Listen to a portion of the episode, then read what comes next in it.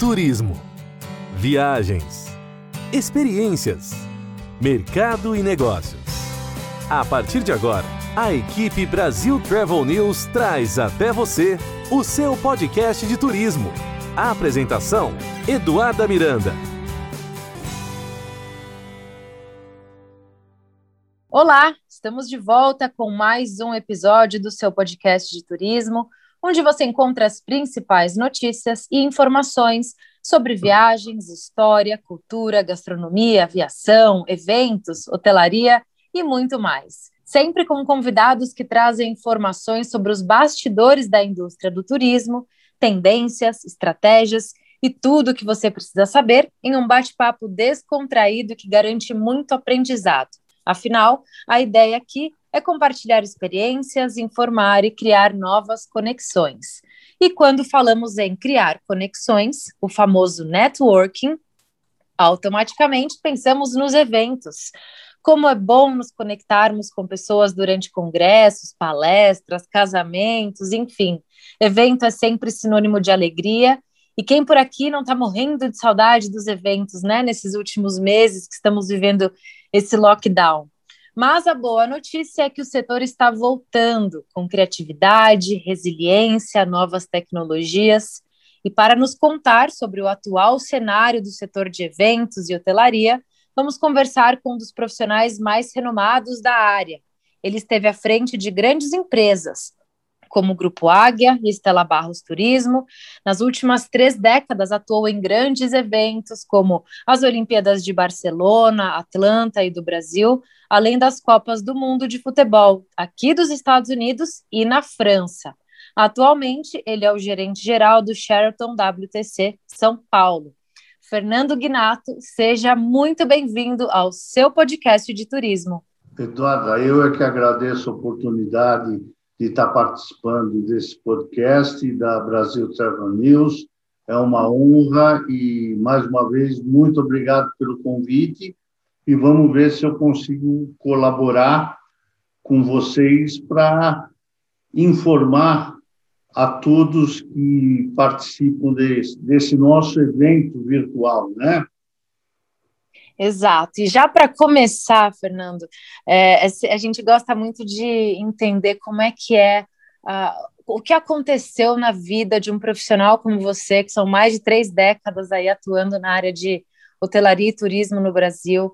Quando você se deparou com essa situação de pandemia, né, que já completou agora um pouco mais de um ano, a gente já não fala mais tanto da pandemia aqui, a gente tenta trazer mais as novidades, o que está acontecendo de positivo no nosso mercado, mas eu gostaria muito, eu tenho certeza que o nosso ouvinte também está curioso para entender como é que foi nos bastidores aí na sua mesa, o seu home office, quando você que comanda é, um empreendimento que está sempre lotado de evento, lotado de pessoas, e você se viu nessa situação de pandemia, com os hotéis fechados, os eventos todos paralisados. Como é que foi esse susto para Fernando Guinato? Bom, eu diria para você que eu ainda estou assustado, né? Já estive mais assustado, mas ainda estou um pouquinho assustado porque a imprevisibilidade que a gente ainda vive nesse momento, ela, ela assusta um pouco. Mas deixa eu dar um quadro para você um pouquinho mais amplo, né? É, o ano de 2019 foi um ano de recuperação, tanto para hotelaria como para o segmento de eventos. Nós terminamos o ano de 2019, quando eu falo nós, o segmento como um todo, muito animados. A perspectiva para 2020 era muito boa. Nós, por exemplo, aqui no WTC Event Center, nós tínhamos 54% a mais de contratos fechados para eventos do que na mesma época de 2018. Então, tudo levava a crer que ia ser um ano de arrebentar. Infelizmente, nós não arrebentamos e fomos arrebentados. O que, que aconteceu? Nós tivemos até o mês de março mais precisamente até o dia 13 de março, ainda eventos e principalmente no nosso maior espaço, no Golden Hall. A partir daí, caiu a zero, mas zero mesmo. O que, que nós começamos a identificar? Que existia realmente um problema sério no segmento de eventos, em função da pandemia, mas que a gente achava que em maio já ia melhorar. A hora que chegou em maio, nós vimos que a realidade de maio era diferente da de março, e quando chegamos em julho, a realidade de julho era diferente da de maio, e foi assim por diante, até chegar à conclusão que o ano de 2020 estava perdido. Bom, e o que, que a gente pode fazer para ser criativo e para ter um diferencial? Nós temos um parceiro de audiovisual que é um parceiro forte, importante, que é a R1, que não está só aqui no nosso espaço, está em vários outros espaços, e fizemos uma parceria muito muito boa, porque nós tínhamos os espaços vazios e eles tinham equipamentos. E aí, no final de março, nós começamos a trabalhar com os eventos virtuais. Esses eventos virtuais, nós fizemos o primeiro evento virtual no dia 22 de março. E começamos a trabalhar com eventos virtuais que era uma novidade para os segmentos de eventos tradicionais e que nós começamos, junto com os nossos clientes, a aprender a lidar com esse novo produto. Esses eventos virtuais, eles começaram a ocupar um espaço. É lógico que o mercado também se movimentou nessa direção. Você começou a partir de maio, junho, tem muitos estúdios que foram montados com um equipamento que chama-se Chroma Key e com mais todos os outros equipamentos necessários para transmissão.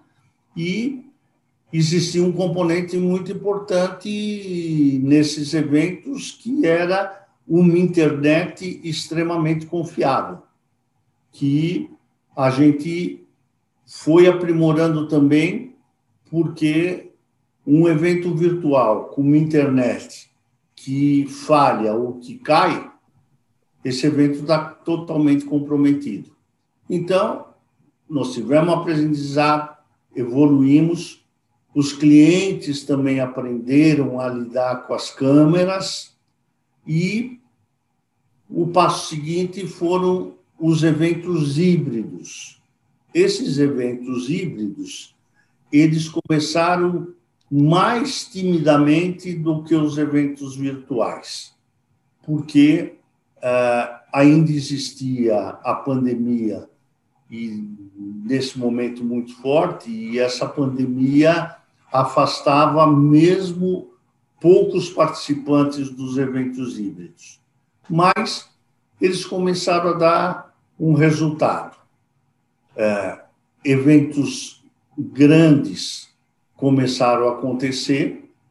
Nós tivemos um pequeno suspiro que aconteceu no mês de novembro e começo de dezembro, que foi quando nós entramos na fase verde, e aí nós tivemos realmente alguns eventos de característica artística e alguns corporativos de organizações muito grandes e que fizeram eventos realmente importantes e conseguiram obter resultados extremamente positivos.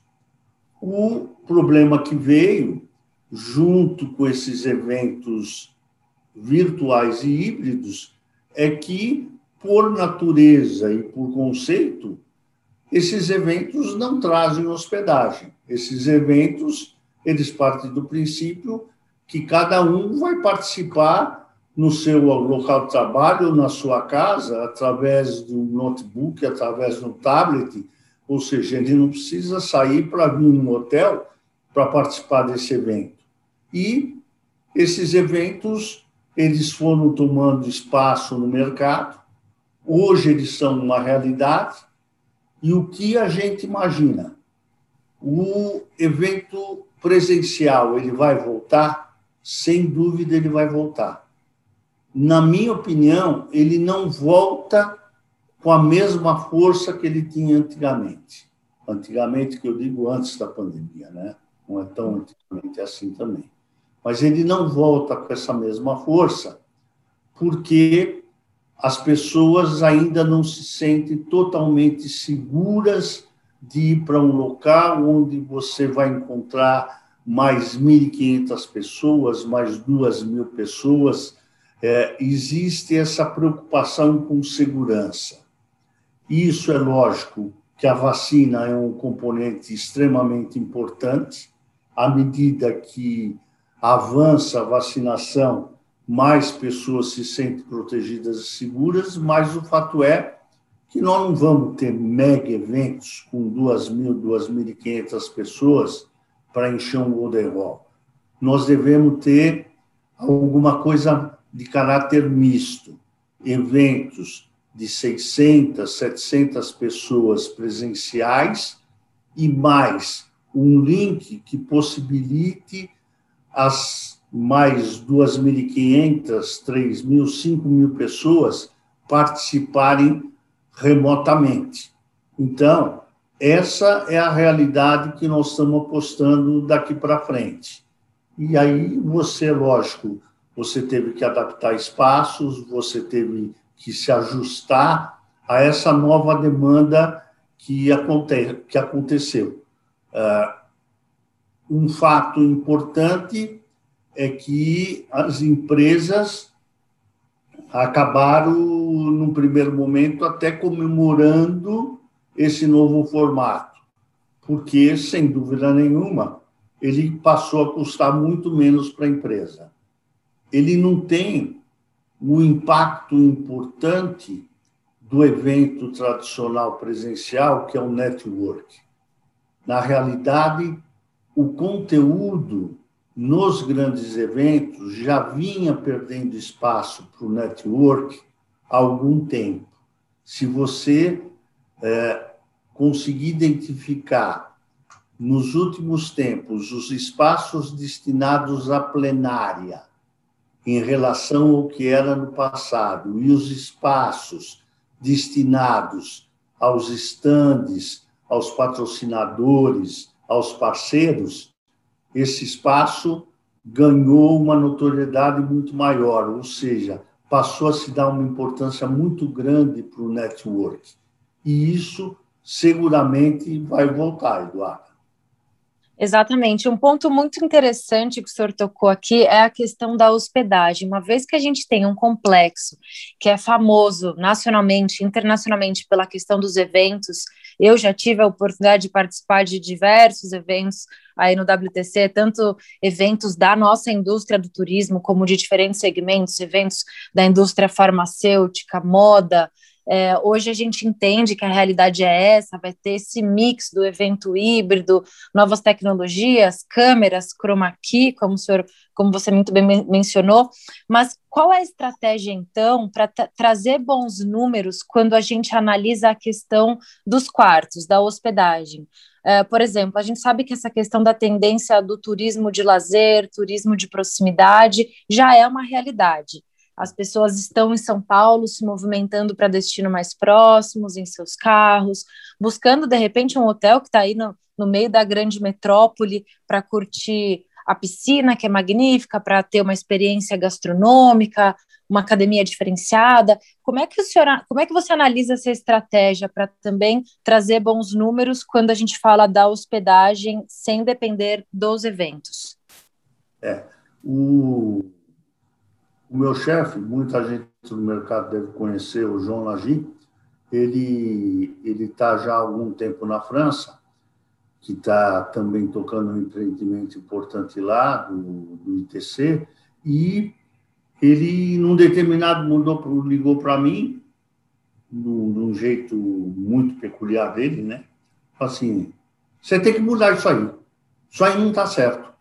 Nós precisamos nos transformar num hotel de lazer. Nós precisamos fazer lazer, Fernando. O que, que a gente está fazendo para que, que, que não faz lazer?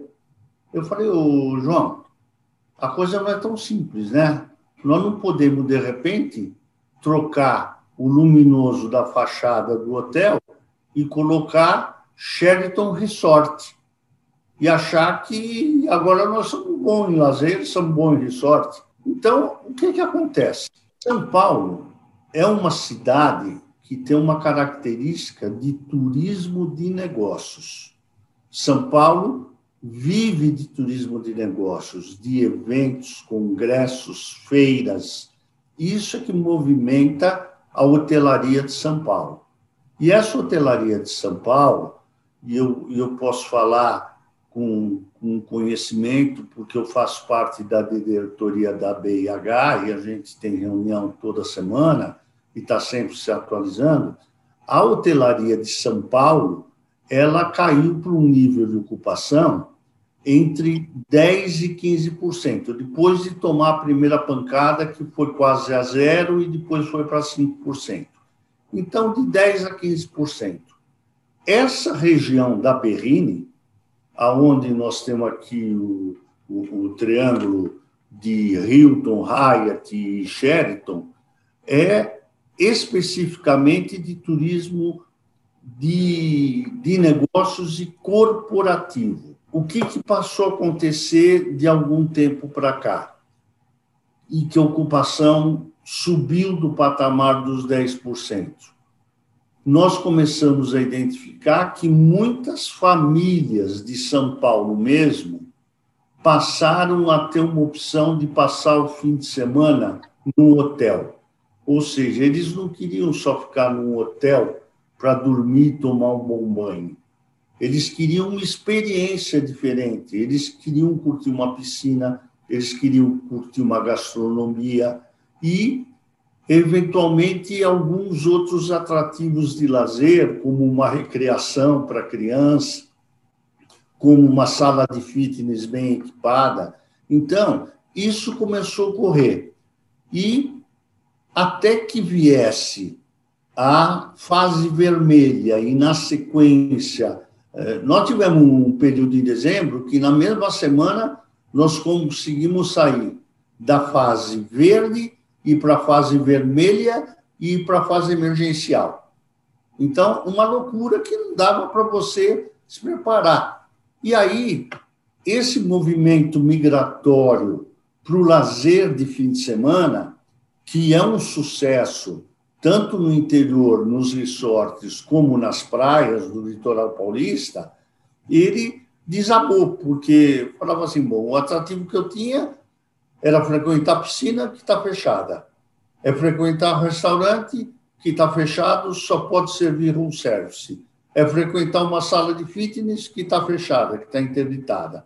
Então, isso tudo impactou novamente para que essa migração ela se reduzisse. Ela começa de novo a criar um movimento. A partir de uma semana para cá, a gente percebe. E percebe por quê? É, como eu falei, o nosso turismo aqui é ligado a business e é um turismo corporativo. Então, é, as reservas vinham através desses clientes corporativos. Hoje, a maior quantidade de reservas vem através das OTNs, através dos bookings da vida, ou seja, é um público que a gente não atingia antes, isso ficou muito claro. Então, é, nós imaginamos que a hora que a gente voltar para a fase amarela, ou porque também está acontecendo o seguinte, né? Agora nós estamos na fase vermelha, que já é um vermelho alaranjado.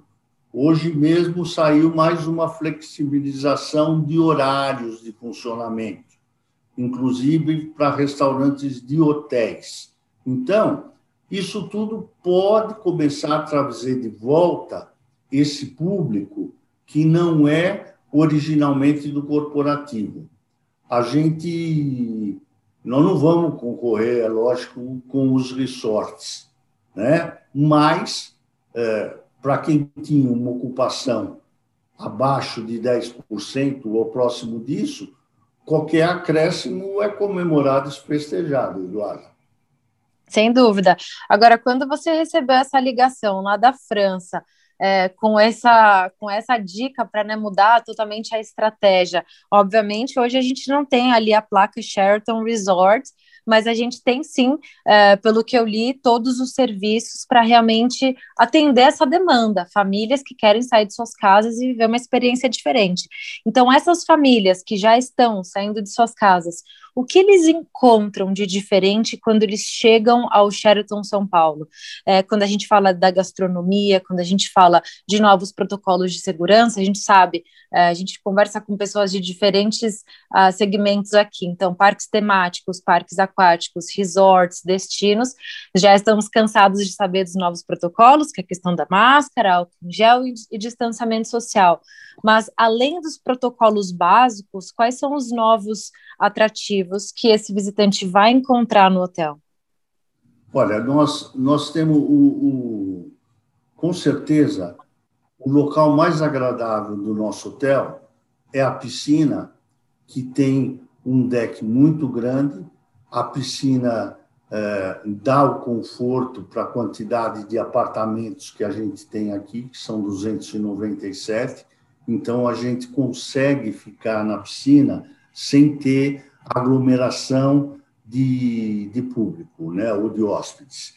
E você tem também a possibilidade de fazer as refeições no próprio deck na piscina, ao ar livre, o que é, dá um encantamento para esse hóspede.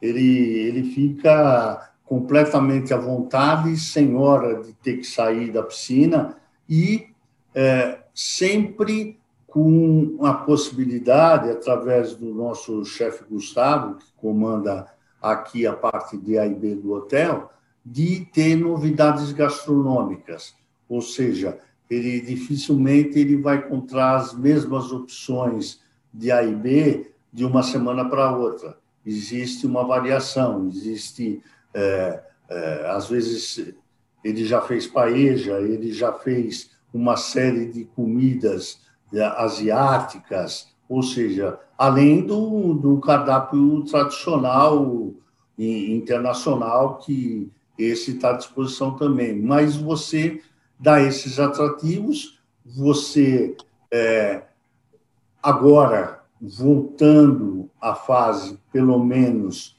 amarela, a gente pode voltar com a recreação das crianças ou atividade para as crianças, que pode incluir né, a noite do pijama, onde nas nossas salas de eventos a gente monta acampamentos e as crianças têm uma diversão, né? E, e, e criar outras atividades para que a pessoa, eh, além de se sentir hospedada, ela sinta que ela tem uma experiência diferente naquela hospedagem que ela está fazendo. Isso é magnífico, porque realmente as pesquisas é, que a gente estuda, tanto entre Estados Unidos, Brasil e Europa, elas mostram exatamente isso, que as pessoas atualmente, principalmente nesse pós-pandemia, o que elas buscam é experiência. É óbvio que é, o conforto, o preço, tudo isso ainda influencia na decisão desses hóspedes, mas a questão de ter uma experiência diferenciada já está ali no topo dessa lista. Eles precisam entender o que, que determinado empreendimento vai oferecer de diferente para essas famílias antes deles tomarem uma decisão. Quando a, a, gente sabe que o Sheraton São Paulo WTC é também referência quando o assunto é gastronomia. Você comentou dos diferenciais e sempre trazer novos menus e novas experiências.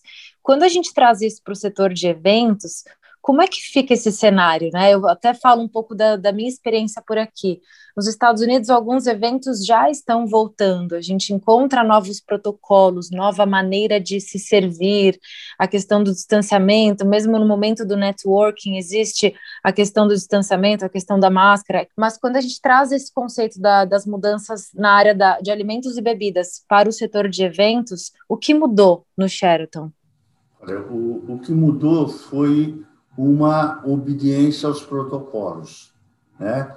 Então você você tem nós temos dois segmentos diferentes, um que é a hotelaria, que é o Sheraton, e outro que é o, o, o Departamento de Alimentos e Bebidas do WTC Event Center. Né? O do Sheraton, é, nós passamos por uma série de é, fases que eram restritivas. Nós, até pouco tempo atrás, todos, todas as alimentações, café da manhã, almoço e jantar, só podiam ser servidos no quarto no sistema de room service. E com, todos, com todas as precauções de higiene e de embalagem de alimentos individualizadas para que as pessoas se, se sentissem seguras e que a gente cumprisse efetivamente o protocolo. Em eventos, se eu te disser que de março do ano pra, passado para cá, nós tivemos atividade expressiva de AIB na área de eventos, eu vou ser sincero que eu vou ter que fazer muita força para lembrar de um ou dois almoços que foram feitos para 40, 50 pessoas no máximo. O que a gente encontra são coffee breaks, o que a gente encontra são, às vezes, alimentos servidos em box individualizados, né? assim como as garrafinhas de bebida, seja de refrigerante, seja de suco, tudo individualizado, seguindo, é lógico, os protocolos. É, você chegar a imaginar quando é que a gente volta a ter um evento com um serviço de buffet. Eu te diria que eu não tenho ainda uma perspectiva clara de quando é que a gente vai ter condição de voltar com o serviço de buffet. Empratado, desde que seja um número pequeno, você consegue fazer. Mas o, o, que ocorre é o seguinte: o público né, de eventos ainda está muito inseguro de vir para grandes aglomerações. Então, esse serviço de AIB ele vai voltar à medida que essa demanda começar a existir de novo.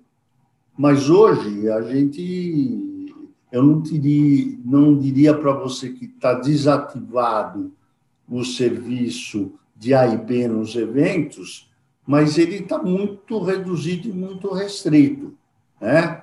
Então a, a gente consegue fazer para pequenos eventos refeições, almoços, jantares, né? Mas o que tem mais funcionado, principalmente nos eventos híbridos, são os box, né? Cada um que senta, então, uma mesa de 10 pessoas, você tem quatro pessoas e tem quatro lanchinhas, quatro caixinhas de lunch box para que a pessoa possa fazer a sua alimentação individualizada. Essa é a realidade que nós estamos vivendo hoje, Eduardo. É, excelente. Eu estou bastante curiosa é, em relação aos pontos positivos. Por exemplo, você que já está atuando na área do turismo e da hotelaria há mais de três décadas, certamente tem muita bagagem, já passou por muitos altos e baixos. Então, a primeira pergunta nesse sentido seria: você acredita que essa pandemia, que esse ano de 2020 foi é, marcou o maior desafio da sua carreira? Com certeza. Olha, eu já, eu já tive operações complicadíssimas. Eu tive, por exemplo, uma operação de Copa do Mundo na França, que nós tivemos problema de ingresso. Foi uma luta. Desde o primeiro jogo, a gente não tinha quantidade de ingressos disponíveis e tinha que comprar com os brokers, ou seja, no paralelo com os cambistas, para honrar é, a participação nos eventos dos nossos passageiros. E quando começaram, quando começou a pandemia e começaram a fazer essa pergunta para mim, você já teve alguma dificuldade parecida, Fernando? E aí eu falava, não, tive, ó, a Copa da França não foi mole, não. Só que quando chegou em agosto, eu mudei o discurso. Eu falei, tinha uma diferença grande. A Copa da França, eu sabia que ela terminava no dia 12 de julho de 98, eu sabia exatamente o grau da dificuldade e sabia dimensionar o tamanho do prejuízo financeiro que aquilo ia gerar. Essa pandemia, ninguém se arrisca a dizer quando é que ela termina e que as coisas começam a voltar ao normal de verdade, ou seja, a gente não consegue estabelecer uma data e a gente não sabe ainda o tamanho do buraco que vai ficar. O setor está sofrendo demais, mas quando eu falo demais, nós estamos apanhando que nem gente grande, viu? Tá, tá formando uh, os problemas que seguramente ainda vão vir pós-pandemia. Fala assim, bom, então tá bom, nós conseguimos chegar vivo até aqui. Agora nós vamos ter que lutar para continuar vivo, né? Porque nós temos um monte de conta para pagar que nós tivemos que jogar para frente, né? O grau de endividamento das empresas ficou terrível e é, essa dificuldade é lógico que perturba a cabeça da gente e faz com que a gente é, tenha que ter imaginação para enfrentar uma nova realidade. Vou dar um exemplo simples, né? É, nós temos aqui no complexo 74 salas, 13.200 metros quadrados de área de eventos. Nós temos salas para quatro pessoas fazerem reuniões, temos para 20, 30 e temos o Golden Hall para 2.500 nós vamos ter que ser criativos para dar uma atividade para salas pequenas. As reuniões virtuais, o Zoom da vida, o Meet, o, todas essas ferramentas que já existiam passaram a ser uma realidade. Ninguém atravessa mais uma cidade para fazer uma reunião com quatro ou cinco pessoas. Isso veio para ficar. Então, é, e o que, que nós vamos fazer com essas salas pequenas? Nós temos que dar um novo formato para que essas salas tenham uma utilidade. Entende?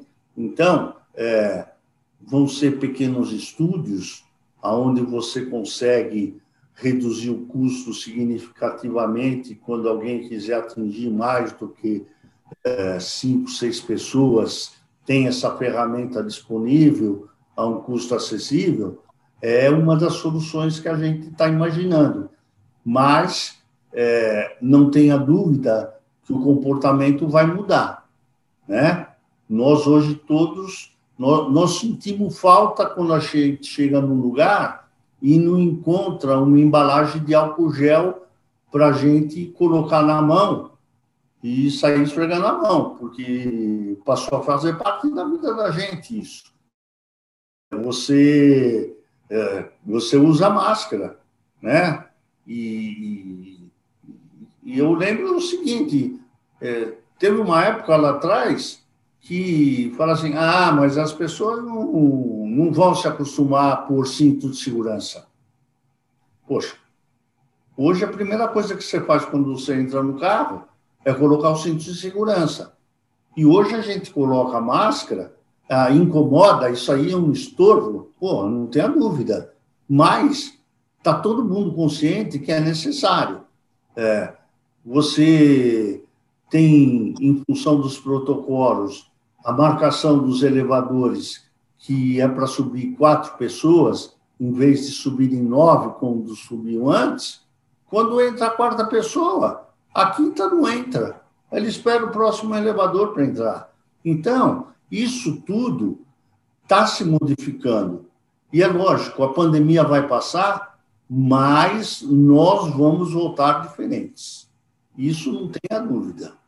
Esses hábitos e esses costumes vão ser incorporados também aos eventos, à hotelaria.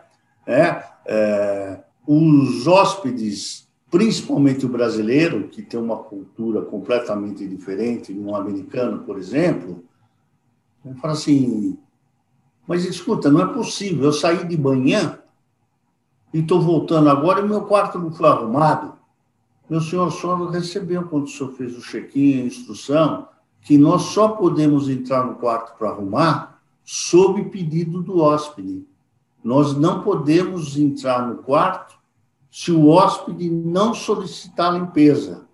Não, isso tudo está uma porcaria, isso serve para americano, não serve para nós. Mas, escuta, são, são precauções que a gente começa a ter que tomar e eu acho que elas vão se incorporar, porque não tem outro jeito. Exatamente isso. Agora é a questão da adaptação. E até compartilhando uma experiência pessoal, no último final de semana eu tive a chance de visitar os parques da Disney, incluindo um dos parques aquáticos. Como você muito bem colocou, a máscara incomoda, a gente não vai mentir, a máscara incomoda, principalmente quando você está visitando um parque no calor da Flórida e você precisa usar aquilo. Mas você tem que entender, e a gente deixa o alerta aqui para os nossos ouvintes, que agora é o nosso papel. A indústria está mais do que preparada com a questão dos novos protocolos para a retomada do turismo, para receber os visitantes, para organizar os eventos híbridos alguns presenciais, seguindo todos os protocolos, mas agora o papel fundamental é do ser humano, é do visitante, entender que isso sim agora faz parte, que estejamos adaptados e que possamos é, respeitar e entender a importância de todos esses novos protocolos, porque é isso que realmente vai fazer com que a gente possa seguir viagem, como a gente falou no início da conversa, quanto mais pessoas vacinadas, a gente vê é, a, a, flexibilização acontecendo aqui nos Estados Unidos, em breve no Brasil, é, essa é a nossa torcida. E mais uma vez a gente deixa essa mensagem: o papel agora é do ser humano respeitem as regras, tenham paciência e responsabilidade. Fernando, que mensagem você deixa para essas pessoas que estão em casa ainda bastante ansiosas com o cenário, seja do turismo ou da economia em geral, é, precisando uh, readaptar os seus business, trazer novas ideias, trazer criatividade? A gente vê um, um gigante como o WTC em São Paulo, passando por readaptações que podem sim servir de exemplo e trazer insights para pequenos empreendedores, para grandes empreendedores. É, afinal, o mundo está passando por uma transformação. Como a gente estava falando aqui, não, é, não foi um desafio no Brasil ou nos Estados Unidos, e isso faz até parte do discurso aqui do nosso CEO, do Paulo. Ele fala: Poxa, já vi muitas crises. Quando tinha crise no Brasil, eu ia fazer promover o Caribe, eu ia criar conteúdo na Europa, eu estava sempre fugindo para onde o turismo estava em alta. Esse 2020 a gente não teve para onde fugir, porque foi, como sabemos, o mundo inteiro afetado pela pandemia. É, então, que mensagem, que dica você deixa para essas pessoas que estão inseguras, mas que estão sim cheias de vontade de, de se reinventar? Olha, a primeira mensagem, Eduardo, é uma mensagem de esperança, entende? Eu acho que a gente caminha para uma convivência harmônica com a pandemia. Eu não acredito que vai desaparecer completamente, nós vamos é, ter que conviver com esse fenômeno, assim como uh, nós estamos vacinando as pessoas também com, contra H1N1 e, todo mundo se vacina e toma as providências. Então, eu acho que com o avanço da vacina, com as precauções de caráter individual que cada um tem que tomar, é, a gente consegue conviver de uma forma que a gente se sinta protegido e possa desfrutar de uma série de atividades que a gente teve que parar. Eu, eu diria que é, eu já tomei, por exemplo, as duas doses da vacina. mas eu, eu uso máscara, eu tenho que usar máscara. Né? É, se você pegar há seis, sete meses atrás, a pessoa entrava no hotel sem máscara. Aí o segurança ou algum funcionário do hotel e recomenda, senhor tem que usar máscara, senhor, me desculpe, é lei, senhor tem que usar máscara. E aí a pessoa, às vezes, rateava, não vou pôr, não, é, acabava pondo contra a vontade. Hoje, se alguém entra sem máscara no lobby de um hotel, as pessoas vão olhar para ele com uma forma de reprovação, de falar, escuta, o que, que esse maluco está fazendo sem máscara? Ele está vivendo em outro mundo? Tem que ter a máscara. Então, a gente já começa a aprender a conviver com uma série de limitações e isso vai trazer de volta para a gente o prazer de participar de reuniões, de participar de eventos. Se você me fala, e quando é que essa roda começa a girar de novo? A gente tem aqui um termômetro de demanda, como todo segmento, que no segundo semestre a gente já deve ter alguma reação, mas vai depender de uma ação individual responsável de cada um e também, volto a dizer, do avanço da vacina. É, quando a gente ouve nos telejornais que tem milhares de pessoas que não compareceram para tomar a segunda dose de uma determinada dose, você fica pensando, será que passa na cabeça dessa pessoa, né? Escuta, um esforço do jeito que está sendo feito para que as pessoas possam ficar imunizadas. Então, é, isso tudo, nós, como cidadãos, vamos ter que ajudar a superar esses problemas até culturais que a gente tem, e, à medida que isso for acontecendo, a normalidade vai voltar. Não vai ser um novo normal, não. Se Deus quiser, vai ser o normal antigo, mesmo com algumas limitações. Mas eu tenho esperança de cada dia nós estamos mais perto dessa realidade, Eduardo. Perfeito, Fernanda. É isso que eu acredito e eu gosto muito desse termo que você usou, convivência harmônica com a pandemia. É, eu acho que é essa mensagem que a gente tem que passar aqui para os nossos ouvintes, que a gente aprenda a conviver com os desafios. A gente sabe que muitas pessoas perderam amigos, familiares, colaboradores. É, no entanto, é preciso sim aprender a conviver com isso, pois, como você disse, não sabemos e não dá mais para fazer previsões, porque quando tudo isso começou, até uh, internamente aqui nas, na nossa redação, pensávamos, vai ser mais uma semana, mais duas semanas, mais três, calma. E aqui estamos, pouco mais de um ano depois, no entanto, cheios de esperança Fernando Guinato, muito obrigada pelo seu tempo aqui conosco, por compartilhar os projetos, sua experiência e trazer, acima de tudo, uma mensagem de esperança aqui para os nossos ouvintes. Eduardo, eu é que agradeço mais uma vez a oportunidade e sempre que eu puder colaborar com algum tipo de informação ou podendo acrescentar alguma coisa nas matérias de vocês, Estou à disposição e sempre com muito prazer, tá? Obrigado. Com certeza. E é, é, graças a pessoas e profissionais como você que o nosso podcast está crescendo. Já somos o nono na, na categoria Travel and Places no Brasil, na Apple, e porque temos profissionais trazendo as informações e tudo que está acontecendo nos bastidores com muita credibilidade. Muito obrigada, Fernando. Obrigado a vocês. Um abraço. E fica por aqui, pessoal, mais um episódio do seu podcast de turismo. Na semana que vem a gente volta com muito mais. Até lá! A equipe Brasil Travel News trouxe até você o seu podcast de turismo. A apresentação: Eduarda Miranda.